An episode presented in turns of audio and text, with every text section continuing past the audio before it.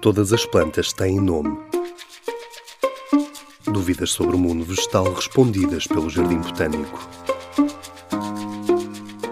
Será que as plantas ficam sempre no mesmo sítio? Bom, sim, claro que as plantas nascem e morrem no mesmo sítio, pelo menos a maioria.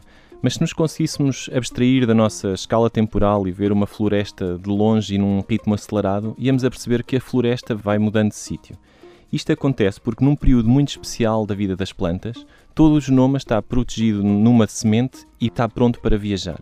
Este movimento é fundamental para que as novas plantas que vão germinar encontrem um sítio onde o possam fazer longe da competição dos milhares de plantas irmãs. Isto também é muito importante, por exemplo, se houver um fogo para que a vegetação possa recuperar. A uma escala temporal ainda maior, esta dispersão de sementes permite às plantas fazer migrações que podem ser muito mais rápidas do que a de muitos animais. Outro exemplo ainda muito claro de que as plantas podem mesmo andar é o avanço das espécies introduzidas, como as acácias, que vemos ano após ano a espalharem-se cada vez mais no território, sem que ninguém as ande a plantar.